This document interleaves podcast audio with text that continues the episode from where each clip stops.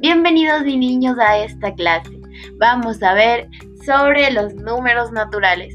Así que quédate y acompáñame en esta nueva aventura.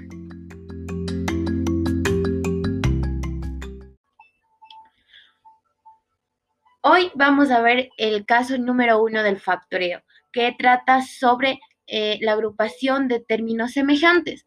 Ahora bien, nosotros tenemos cierta cantidad, como por ejemplo 2x, 6x más 4x. Entonces vamos a coger los semejantes. Como pueden notar, todos mis términos tienen x, así que de por ende este es un semejante.